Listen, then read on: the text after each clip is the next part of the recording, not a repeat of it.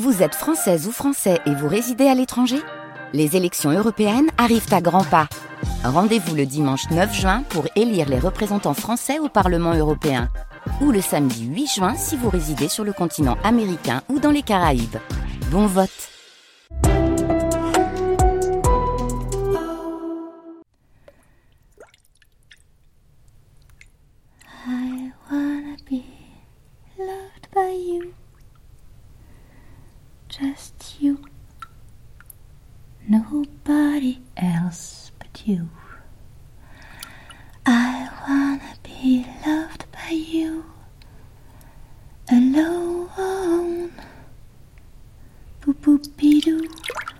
Le cinéma, c'est comme l'acte sexuel. L'autre prend votre corps pour illustrer des fantasmes où vous n'êtes pas. Nobody else but you. La tendresse en moins. I wanna be kissed by you alone. Marilyn, dernière séance. Écrit et adapté par Michel Schneider. Deuxième épisode.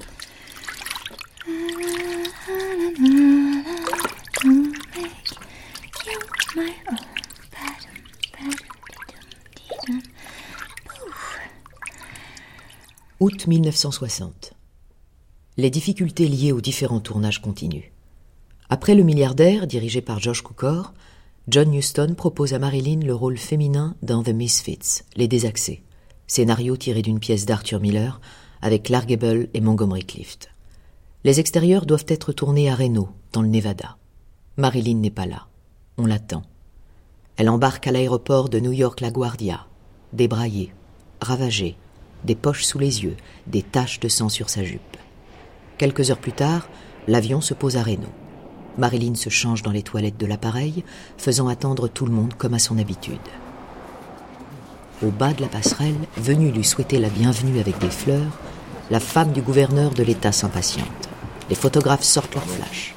Enfin, la star débarque de l'avion, tel un rêve blanc trouant la nuit.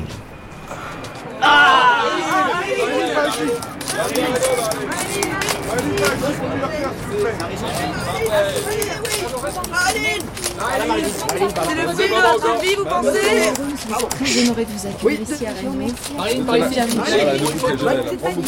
merci. Merci par ici, merci.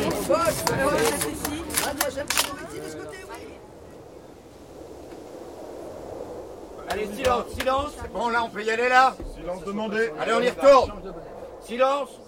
Le lendemain, dans le désert, par 40 degrés à l'ombre, Marilyn commence les prises.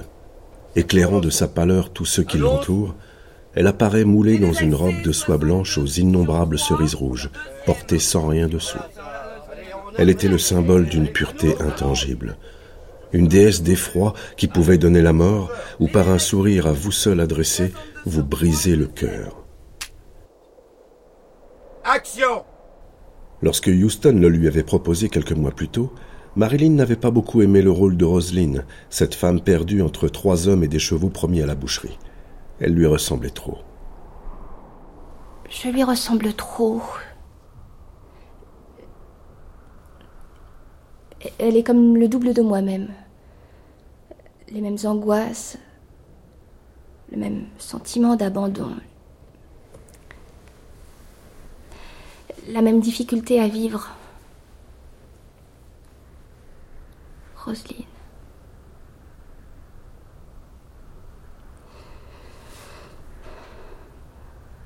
Arthur a écrit ce rôle pour me dire son amour et sa haine.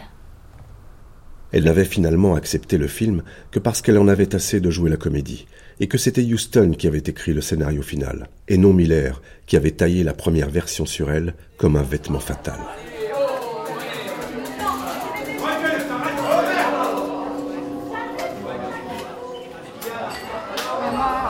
Pourquoi veux-tu tourner en noir et blanc? Parce que, avec tes yeux injectés de sang, tes capillaires éclatés par la dope, on n'aurait pas pu tourner en technicolor. Même si j'en avais eu l'intention et le budget. Prends pas ça mal, hein. On va pas t'envoyer une autre rasade de pilule. Je t'aimerais pas plus morte. Les névroses et suicidaires m'ont toujours tapé sur les nerfs. Tuez-vous si vous devez vous tuer, mais emmerdez pas les autres.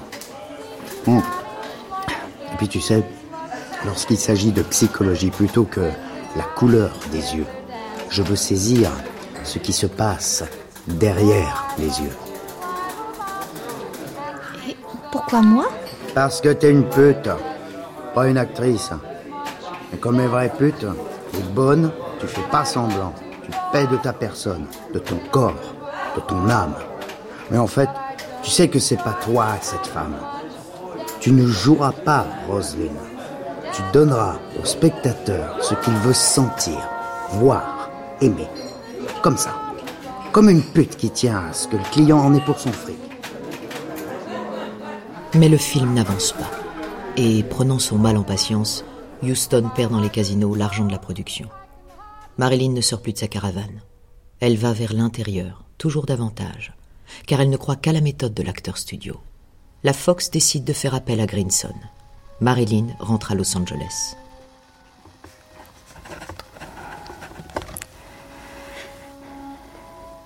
Mon problème de désespoir dans le travail et dans ma vie.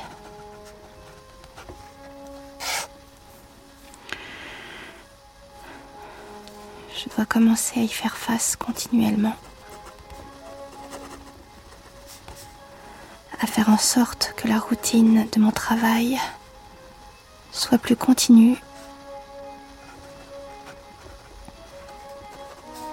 plus importante que mon désespoir.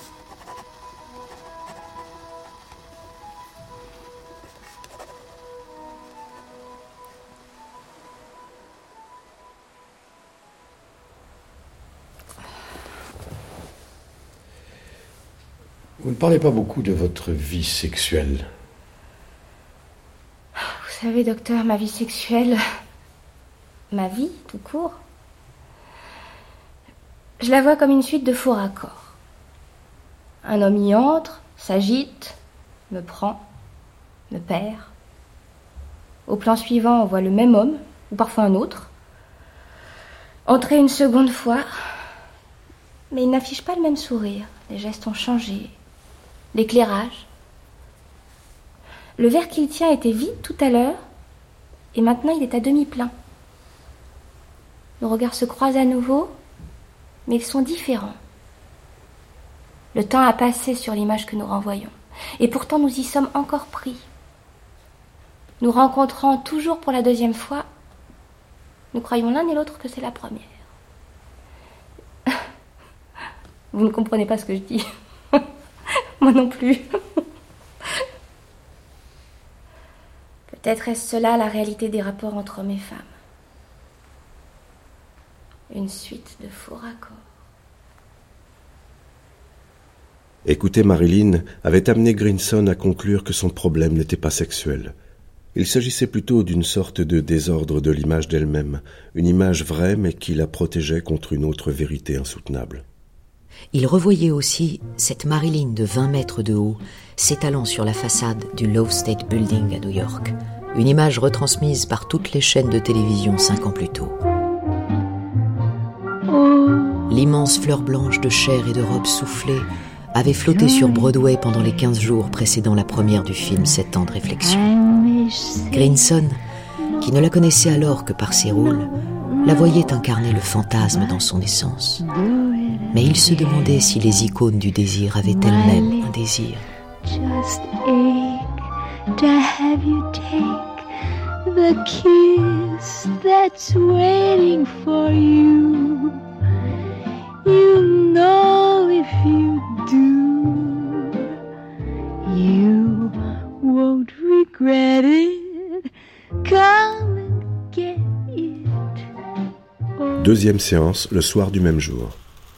Marilyn est assise face à son psychanalyste. Lorsqu'on est célèbre, chacune de vos faiblesses est amplifiée au maximum.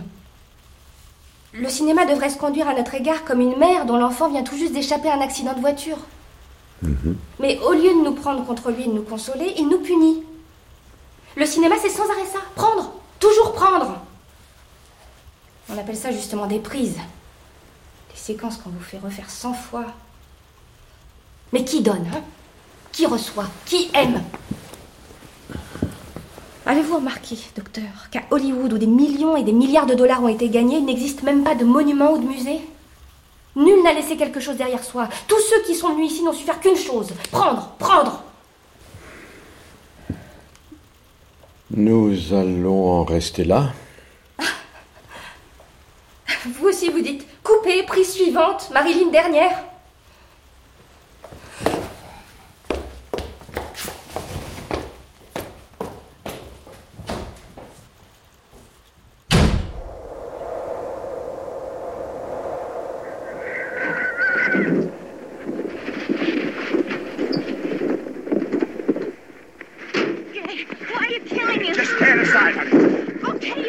scène de désaccès avait brisé Marilyn.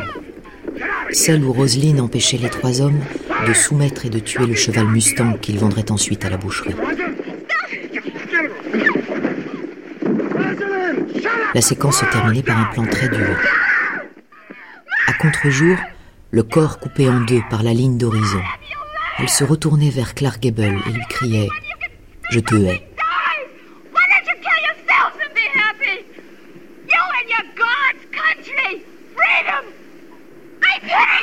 Ce n'était pas la bête qui souffrait, c'était elle. Elle n'était plus qu'un corps de détresse dans la lumière des projecteurs. Elle souffrait physiquement. Elle ne pouvait plus se dire que ce n'était que du cinéma, que des images. Celle qu'on prenait d'elle et qui jadis lui faisait tant de bien n'était plus qu'une blessure, une peau arrachée lambeau par lambeau.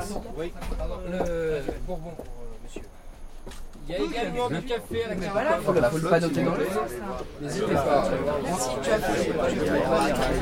Pause et repas 13h chaque fois que des photographes agglutinaient l'appelaient pour qu'elle tourne les yeux vers leurs objectifs ou qu'elle lève la tête, elle se sentait comme le cheval qu'on dompte de la voix, puis qu'on immobilise au lasso pour qu'il ne bouge pas, jusqu'à ce qu'il ne soit plus qu'une chair paralysée de peur et de haine. Le samedi 20 août, la veille de la première du milliardaire au Crest Theater de Reno, à laquelle Montand et Signoret sont invités, Marilyn reste introuvable. L'après-midi, la Sierra prend feu et des panaches de fumée obscurcissent le ciel. Des avions tentent en vain de déverser des produits pour arrêter la progression du brasier. Les lignes alimentant la ville sont coupées et Reno est plongé dans le noir. La première est annulée.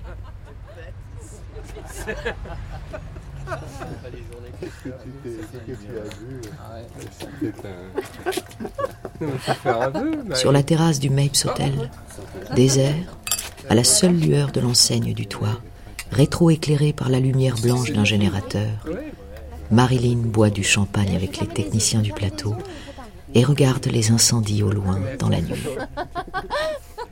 Le 26 août, Marilyn quitte à nouveau le plateau des désaccès. Le bruit court qu'elle a échappé à la mort volontaire grâce à un lavage d'estomac. Elle est rapatriée à Los Angeles par une chaleur torride. On la transporte à l'intérieur de l'avion enroulée dans un drap humide. Le tournage est suspendu pour une durée indéterminée par décision de la production. On a dit de moi que j'étais liquidée, que c'était la fin de Marilyn. Être fini, ça doit être un soulagement. On doit se sentir comme un coureur de 100 mètres qui a coupé le fil et qui se dit avec un grand soupir Ça y est, c'est terminé. En fait, rien n'est jamais terminé. Il faut toujours recommencer. Quand j'ai dû interrompre le tournage, j'ai su qu'elle était foutue. Une prémonition. Et Condamnée à mort. on en prend une autre. Elle ne pouvait se sauver ni être sauvée. J'ai vu dans quel vide elle s'enfonçait, de son pas de somnambule, et j'ai pensé, dans trois ans, elle sera morte ou en institution. C'est pas Hollywood qui l'a tuée. Ce sont ces putains de médecins qui l'ont tuée. Elle était dingue des pilules. Ils l'ont accrochée aux pilules. Marilyn ne s'effondra pas tout de suite. Arrivée à Los Angeles, elle se fit aussitôt conduire au Beverly Hills Hotel. Le soir, Grinson et Ayman Engelberg, son généraliste, décidèrent une hospitalisation. Ils l'informèrent ensemble de la suspension du tournage et lui conseillèrent une semaine de repos, mais pas à l'hôtel, ni chez elle. Marilyn fut admise dans une chambre confortable du Westside Westbrook Hospital, sur la Cienega Boulevard. Sous le nom de Mrs. Miller, elle y passa dix jours et reçut la visite de Marlon Brando et de Frank Sinatra. De l'hôpital, elle ne put s'empêcher d'appeler Yves Montand. Hôtel Beverly Hills, bonjour. Oui, bonjour. J'aimerais parler à Monsieur Montand, s'il vous plaît. C'est de la part de qui? Marilyn Monroe. Euh, Je suis désolé, madame, mais Monsieur Montand ne peut pas vous prendre.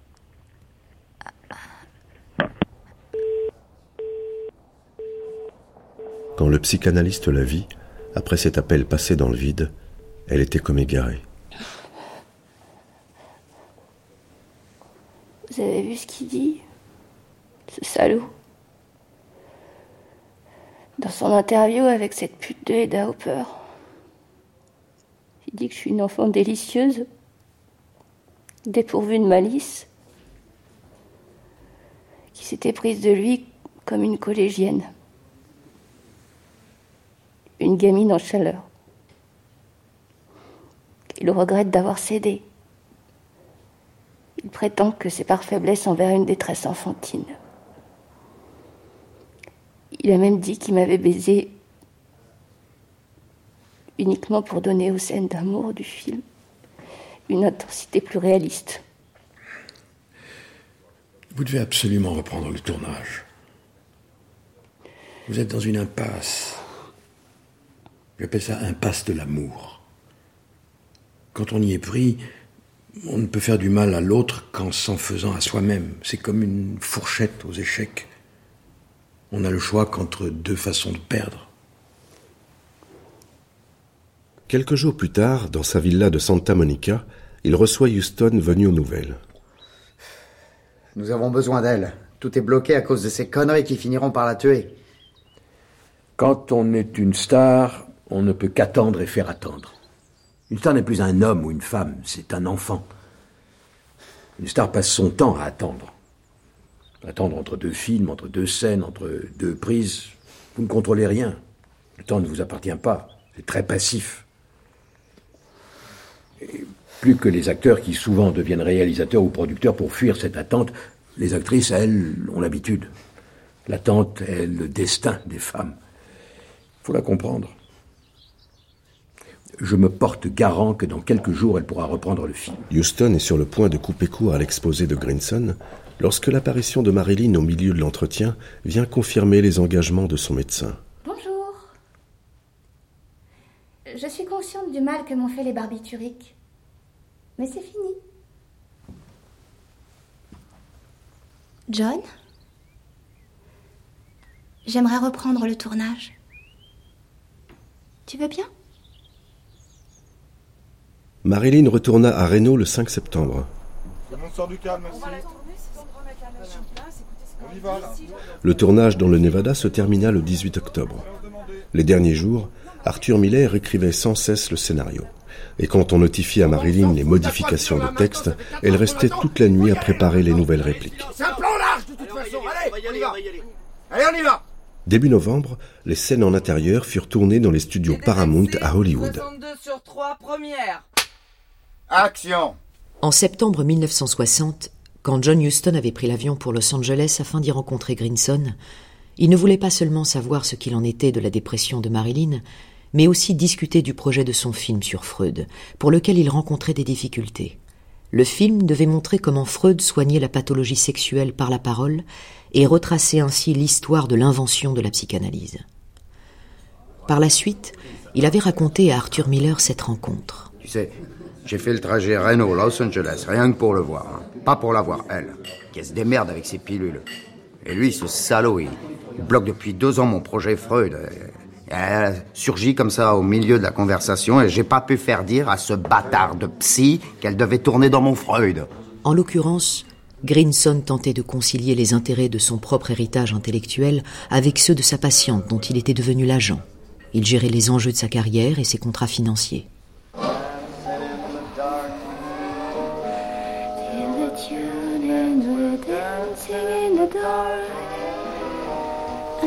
soon ends. We waltzing the wonder why wide we're here.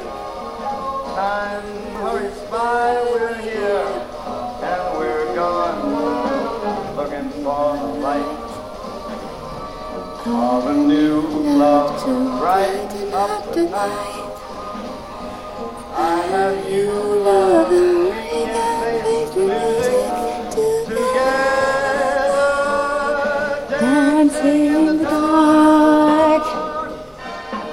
Un soir de décembre 1960, Marilyn alla retrouver Frank Sinatra qui se produisait au Sands Hotel de Las Vegas. Deux des sœurs du président Kennedy étaient là, Pat Lawford et Jean Smith.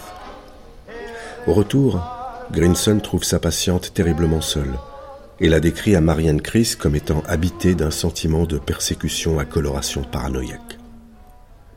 Il estime que c'est une réaction à ces gens qu'elle fréquente et qui ne peuvent que lui faire du mal. Mais il ne nomme pas, même par des initiales, les personnes auxquelles il fait allusion. Peu après, Henry Hathaway, qui avait dirigé Marilyn dans Niagara, croisa l'actrice à Hollywood. Elle se tenait seule dans un studio d'enregistrement éteint. En s'approchant, il remarqua qu'elle pleurait.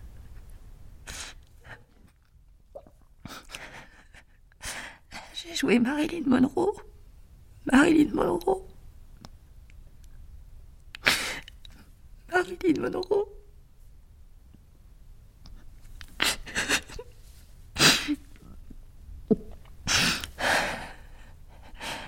J'ai essayé de faire autrement. Mais je me suis retrouvée en train de faire une imitation de moi-même.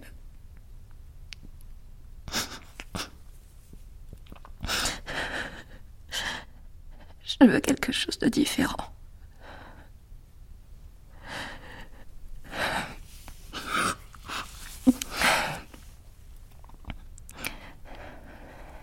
L'une des choses qui m'ont attirée vers Arthur, c'est quand il m'a dit que ce qu'il voulait, c'était moi. Vraiment moi.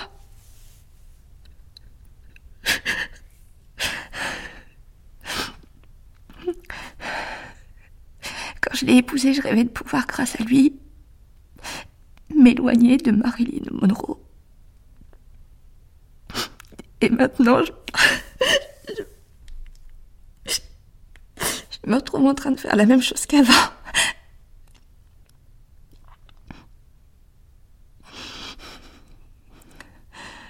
Je peux pas le supporter. Je veux sortir de là. Je ne peux pas accepter de tourner une autre scène avec Marilyn Monroe.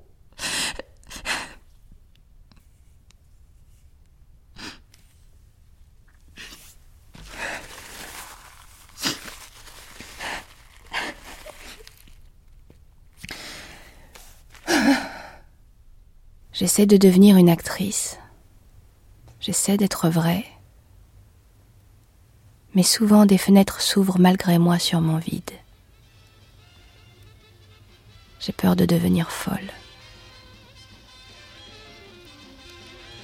J'essaie de faire sortir les parties vraies de moi-même. Mais c'est trop difficile.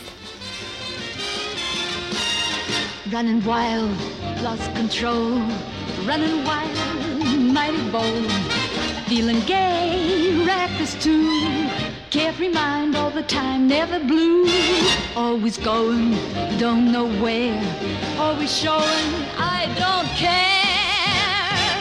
Don't love nobody. It's not worthwhile.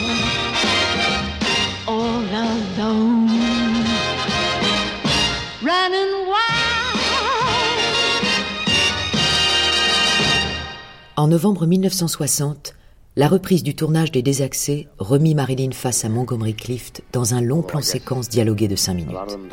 L'arrière-cour d'un dancing minable, le Dayton Bar.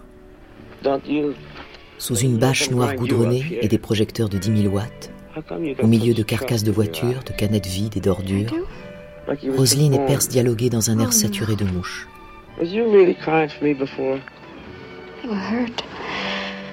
Les deux acteurs ne pouvaient dire leur réplique comme Houston le voulait, c'est-à-dire de façon hachée, méchante.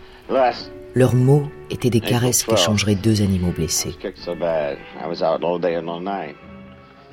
Uh, Plus tard, le réalisateur se souviendra. Ce que je garde d'elle à cette époque, c'est l'innocence. J'aime la corruption de Hollywood. J'aime aussi qu'il y ait des êtres non pas purs ou intacts, ça ne veut rien dire, mais qui se savent corrompus. Corrompus, oui. Question de chair. Les êtres s'avarient comme les viandes, elles, non. Elles gardaient quelque chose d'incorruptible. Après quarante jours de retard, le tournage des Désaxés enfin achevé, Marilyn et Arthur Miller repartirent pour New York par deux vols séparés. Elle garda l'appartement de la 57e rue Est, et lui s'installa à l'hôtel Adams sur la 86e rue Est. Elle reprit ses séances quotidiennes avec Marianne Chris, la psychiatre qui la suivait à New York. Et le reste du temps, visionnant les planches contact des photographies prises par Henri Cartier-Bresson, Inge Morat et Eve Arnold lors du tournage de Désaxés, elle rayait d'une croix rouge toutes celles où apparaissait Arthur Miller. Douze jours plus tard, lorsqu'elle apprit la mort de Clark Gable, Marilyn n'en parla pas à Chris. Ce n'est que quelques semaines après, de retour à Los Angeles, qu'elle se rua chez Grinson. That's because you make a man feel happy. Look, why don't you try it out here for a while? See what happens. You know, sometimes when a person don't know what to do, the best thing is to just dance. Depuis Clark est mort, vous ne pouvez pas savoir combien je suis cassée. Dans les scènes d'amour des désaxés, je l'embrassais avec passion. J'aimais ses lèvres. Je ne voulais pas coucher avec lui. Je voulais simplement qu'il sache combien je l'aimais. Sentir ma peau nue contre ses vêtements.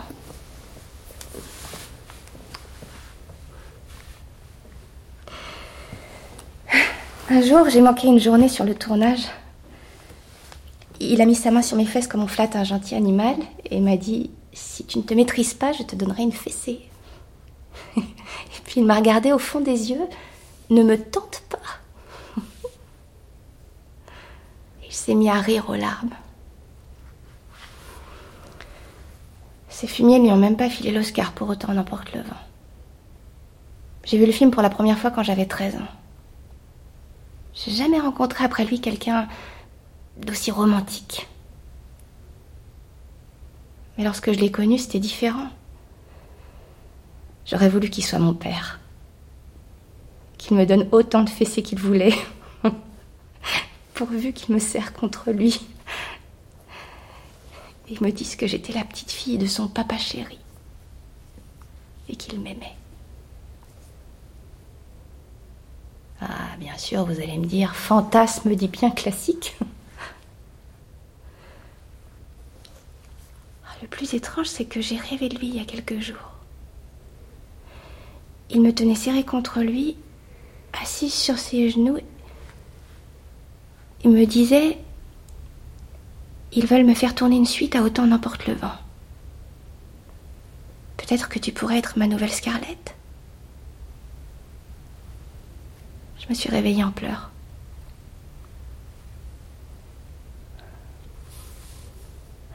Sur le tournage des Désaxés, on l'appelait le roi. Et tout le monde, acteurs, techniciens, et même Houston, le regardait avec respect. J'aimerais qu'un jour on me traite comme ça. Pour tout le monde, il était Monsieur Gable. Mais moi, il voulait que je l'appelle Clark. Un jour, il m'a dit que nous avions quelque chose de très fort en commun. Un secret. Sa mère était morte quand il avait six mois.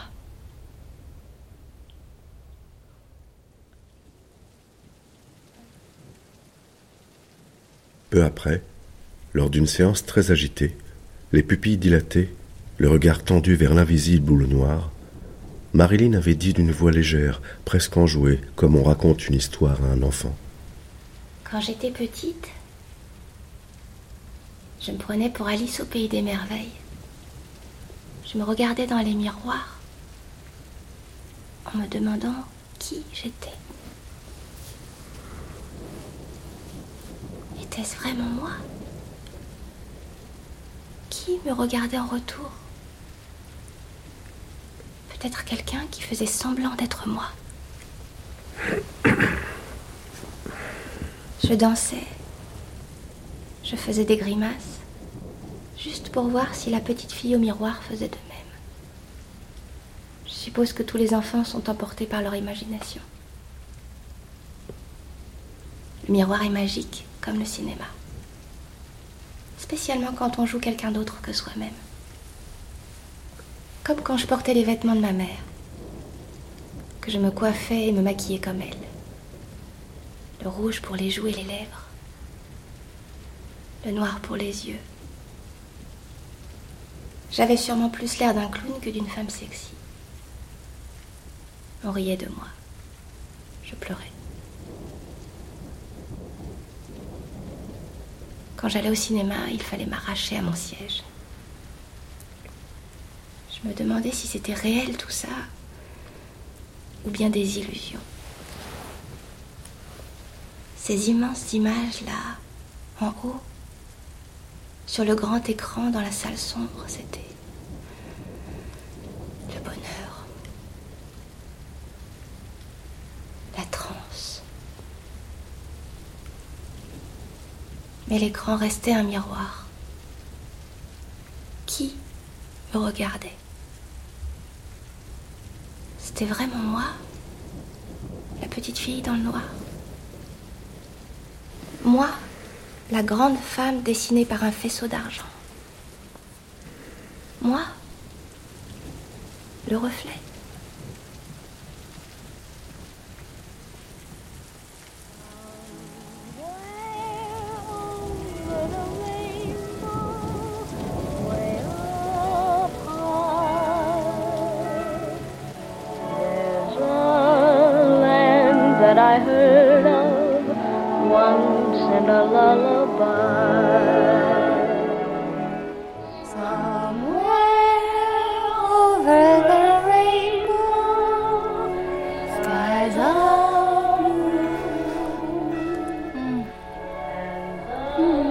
En janvier 1961, une fois de plus, Marilyn retourna à New York. Quand elle prenait l'avion pour s'y rendre, elle ne savait plus si elle voyageait dans le passé ou dans l'avenir.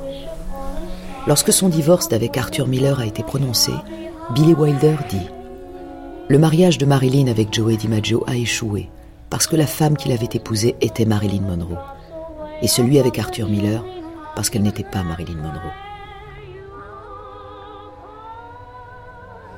Après l'accueil sévère de son dernier film, Les Désaxés, Marilyn pense que sa carrière d'actrice est dans l'impasse.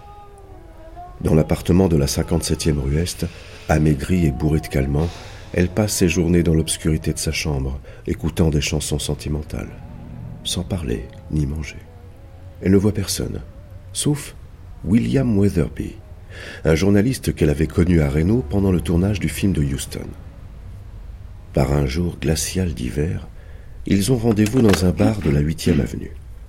Weatherby pense qu'elle ne viendra pas. C'est elle qui avait souhaité le voir, mais pourquoi tenir parole quand on touche le fond? Et il n'était ni son parent, ni son ami, ni son psychanalyste. Il l'attend une heure. Elle ne vient pas. À peine est-il rentré chez lui que le téléphone sonne.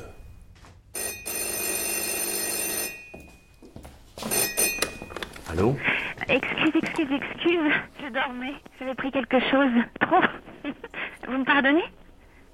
Nous pouvons encore nous voir ou bien vous êtes trop fatigué Depuis plus d'un an qu'il parlait avec elle, le journaliste avait compris que Marilyn, qui aimait tant se montrer, n'avait en fait qu'un désir, se cacher.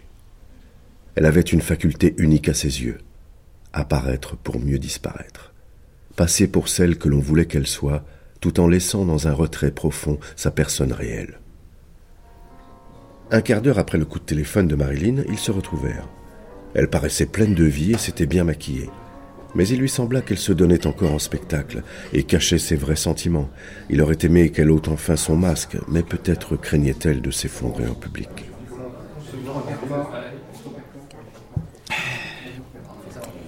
Et le cinéma? Ah, Vous savez, le cinéma, c'est comme les amours. Si tu n'en veux pas, tu as tout ce que tu veux. Si tu cours après, tu n'as rien. C'est l'histoire de ma vie. Être une star de cinéma n'a jamais été aussi plaisant que de rêver de le devenir. Quand j'ai arrêté, on m'a jamais autant proposé de rôle de star. Vous avez le choix. Être l'esclave des studios ou bien vous protéger derrière une célébrité inaccessible. Je ne peux pas cesser d'être une idole. Même avec les critiques, les photographes, les journalistes. Je leur donne l'impression de m'attacher à eux et ça marche. Avec tous. Hmm. Vous avez lu le roman inachevé de Scott Fitzgerald, Le dernier Nabab? C'est beau, mais la vision de Hollywood est trop romantique. Ça manque de violence, de criminalité. La mafia, tout ça. Tout ce qui en réalité ronge les studios. Ce n'est pas montré tout ça. Au contraire, on les voit très civilisés, ces salauds. Étendre la nuit, le grand roman de Scott Fitzgerald, vous l'avez lu? Non. Je sais que la Fox prépare une adaptation. Il y a quelque chose de vous dans ce livre. Une actrice qui devient... Folle? Oui. Nicole Warren est une actrice un peu déséquilibrée. Elle se marie avec son psychanalyste et devient de plus en plus folle. Elle s'effondre, mais revient à la raison quand elle quitte son mari. Il comprend que c'est la preuve de sa guérison. Elle est assez forte pour se défaire de leur folie partagée. Finalement, c'est lui qui sombre. Un autre gin tonic Weatherby s'aperçut aussitôt qu'il mêlait en fait deux histoires. Celle de Nicole, la patiente de Dick dans le roman, et celle de Marilyn. Mais ça n'avait pas d'importance. Mélangeant les deux personnages féminins, il voyait à présent le portrait de cette femme fictive en face de lui. Marilyn aussi avait divorcé, mais cela ne l'avait pas guérie. Elle consultait chaque jour son psychanalyste. Mais quelle fin aurait sa nuit? Comment son roman à elle finirait-il? Tendre est la nuit. Un beau titre. La nuit est tendre. Parfois. En tout cas, on voudrait qu'elle le soit. Le docteur disparut dans la nuit obscure. La femme, un temps, échappa à sa nuit mentale. Hmm, Ça me rappelle quelque chose. Il y a des nuits où je finis par trouver le sommeil et je ne veux plus me réveiller et avoir encore à continuer tout ça.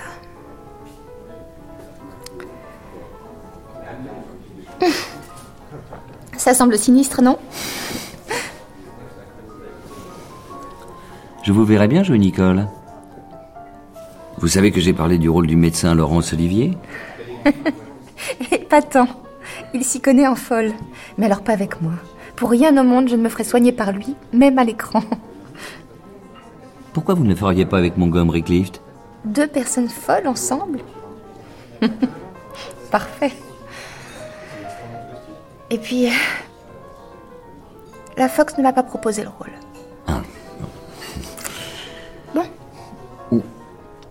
Quand ils se séparèrent, le journaliste remarqua sa Au pâleur. revoir, William. Au revoir, Elle merci. devait manquer de sommeil. À bientôt, mes Ils promirent de se revoir. Il la regarda s'éloigner. La dernière chose qu'il vit d'elle fut son dos. Elle n'avait pas de belles jambes.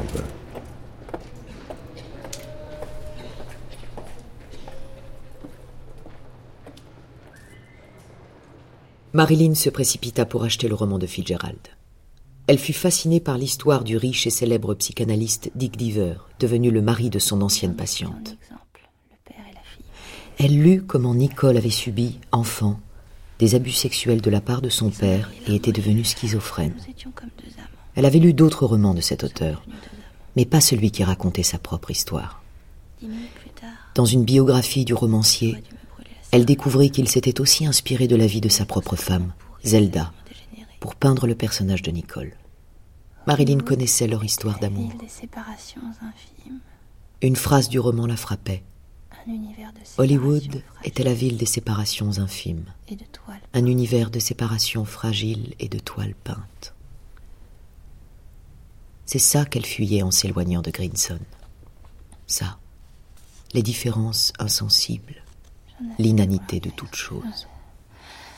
C'est simplement me faire perdre mon temps et vouloir ruiner ma santé. Les hommes veulent atteindre la Lune, mais personne ne s'intéresse au cœur humain. Pourtant, il y aurait beaucoup à faire. Marilyn s'enfonça. En février 1961, après 47 séances en deux mois, débordée et effrayée par sa chute, Marianne Chris décide de la faire hospitaliser. Sous le nom de Faye Miller, elle est internée dans la clinique psychiatrique Penn Whitney. On ne lui demande pas son accord, on lui fait juste signer un papier. Elle a pris tant de drogue qu'elle ne s'aperçoit même pas qu'il s'agit de son bulletin d'admission. Marilyn a 34 ans, l'âge de sa mère, Gladys, lorsqu'elle avait été placée définitivement. Marilyn écrit aussitôt à Paula et Lee Strasberg, ses plus proches amis à New York. Cher Lee et Paula, le docteur Chris m'a fait entrer à l'hôpital de New York dans une division psychiatrique et placé sous les soins de deux médecins idiots. Ni l'un ni l'autre ne devraient être mes médecins. Vous n'avez pas eu de nouvelles parce que je suis enfermée avec tous ces pauvres dingues. Je suis sûre de finir comme eux si je reste dans ce cauchemar. Je t'en prie, aide-moi, Lee. C'est vraiment le dernier endroit où je devrais être. Peut-être que si tu appelais le docteur Chris et que tu l'assurais que j'ai encore toute ma tête et que je pourrais retourner suivre tes cours. Lee, je me souviens de ce que tu as dit une fois. L'art va beaucoup plus loin que la science. Et la science ici, j'aimerais l'oublier. Comme ces cris de femme. Je t'en supplie, aide-moi. Si le docteur Christ dit que je suis très bien ici, tu peux répondre que je ne suis pas du tout bien ici. Je n'appartiens pas à ce lieu. Je vous aime tous les deux. Marilyn. Quatre jours plus tard, Marilyn sort et passe sa convalescence de l'autre côté de Manhattan, dans un hôpital situé sur l'Hudson River. Elle y reste du 10 février au 5 mars 1961. Quand elle en sort, une nuée de photographes encercle la femme la plus célèbre au monde. Ils l'écrasent de questions, lui arrachent des autographes, essayent de toucher sa peau ou de frôler son sweater. Elle prend peur. Pendant quelques minutes, elle se sent mise en pièces. Elle aime qu'on l'apprécie, elle aime qu'on l'aime ou qu'on fasse au moins semblant, mais cette fois, c'est autre chose, une dévoration, un cauchemar dont elle peine à s'échapper.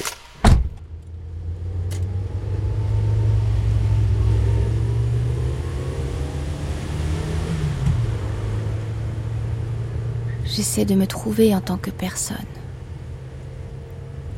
Des millions de gens vivent leur vie sans se trouver. La seule solution pour moi a été finalement de m'éprouver en tant qu'actrice.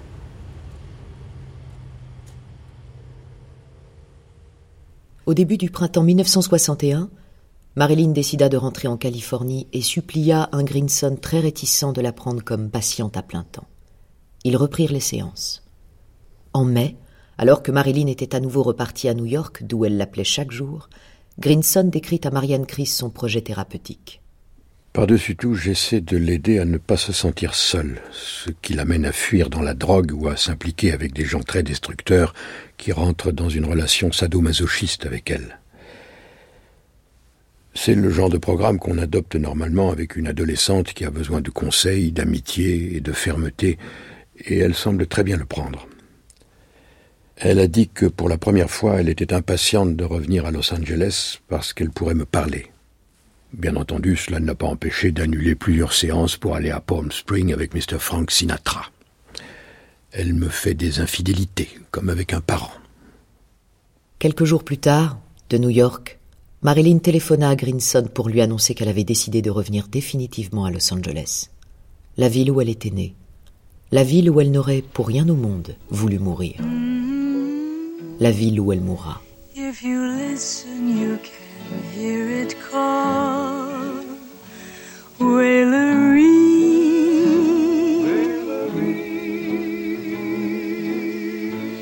There is a river called the river of no return. C'était Marilyn Dernière Séance, écrit et adapté par Michel Schneider. Deuxième épisode. Avec Clotilde Morgiev, Marilyn Monroe, Georges Kless, Ralph Grinson, Mohamed Rouabi, le narrateur, Joanna Nizar, la narratrice, John Arnold, John Huston, Liber Hamad, le standardiste, Alain Fromager, William Weatherby. Et avec Alexandre Aubry, Claire Boger, Brice Berrier, Anne Carr, Patrick Fontana, Frédéric Lebray, Christophe Gauzeran, Marianne Mestre, Florent Houlier, Sandra Veluccia. I can hear my lover call, come to me. No return, no return. I lost my love on the river, and forever my heart will yearn. Bruitage, Patrick Martinage. Recherche d'archives, Julie Aminthe. Prise de son, montage, mixage, Claude Nior, Sylvain Dangoise. Assistante à la réalisation, Cécile Lafont. Réalisation, Juliette Eman.